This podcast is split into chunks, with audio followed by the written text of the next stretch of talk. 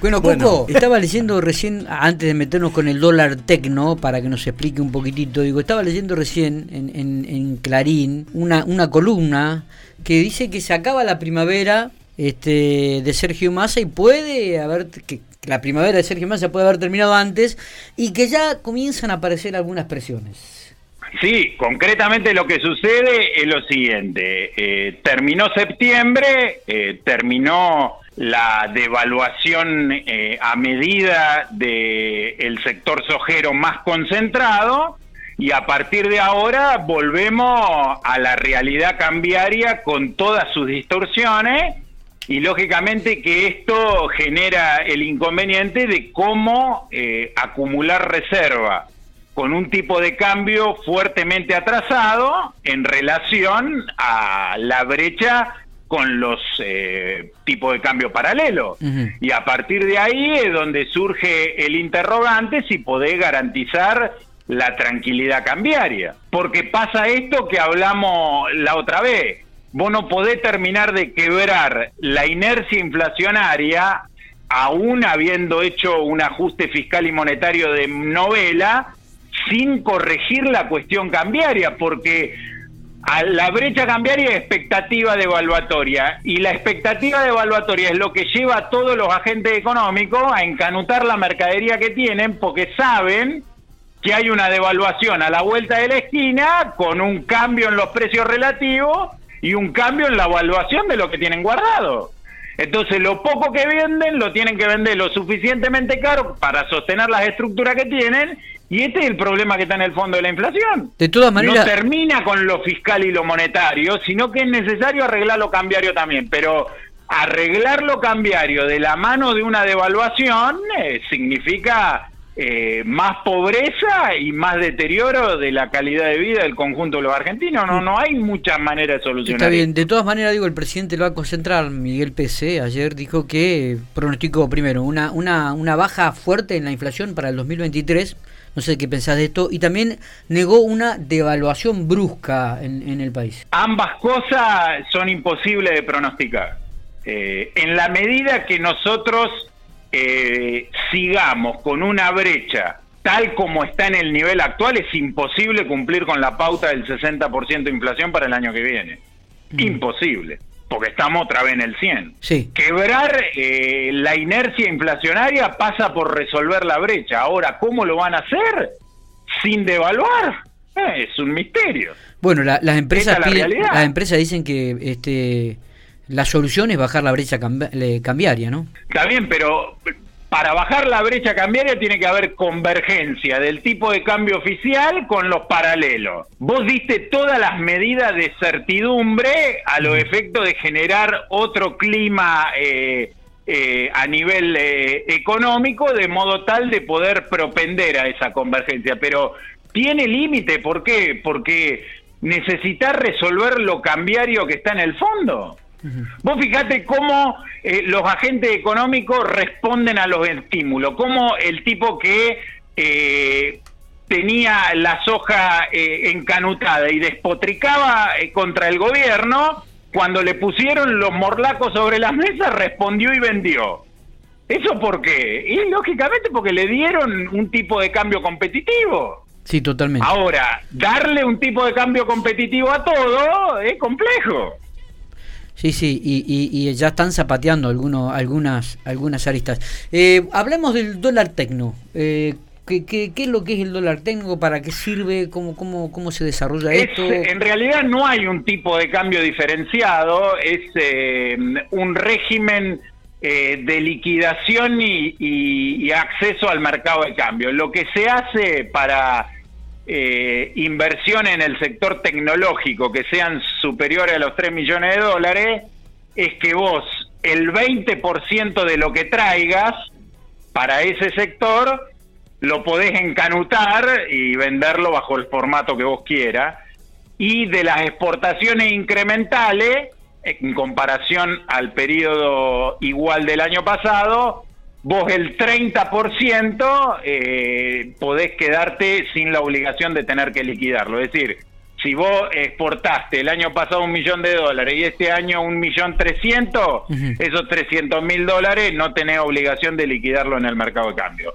No es que mejora el tipo de cambio, es para algunas empresas puntuales.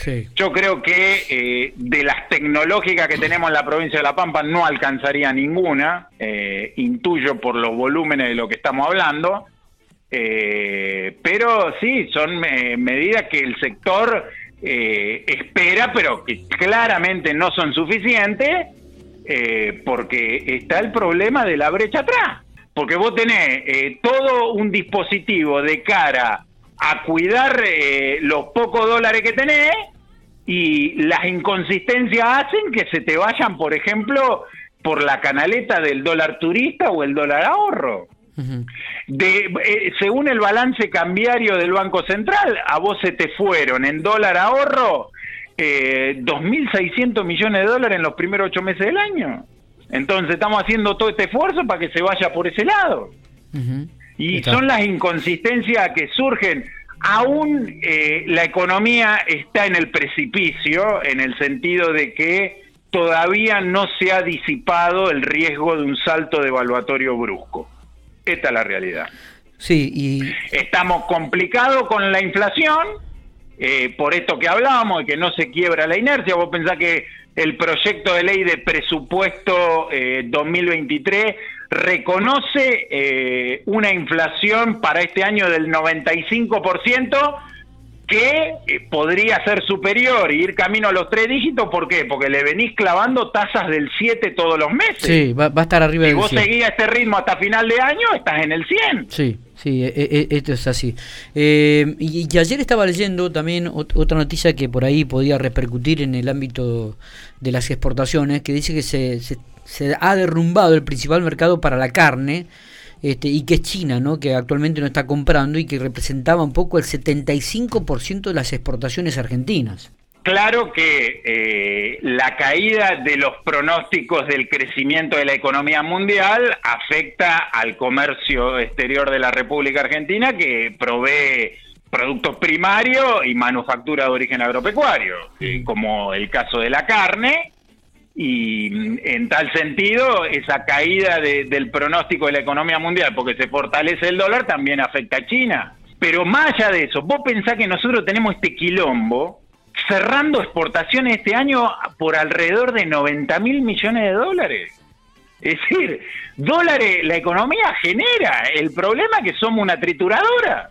No es, que no es como la, la crisis de, de los 80 que... Eh, se te habían deteriorado los términos de intercambio y la economía no generaba dólares.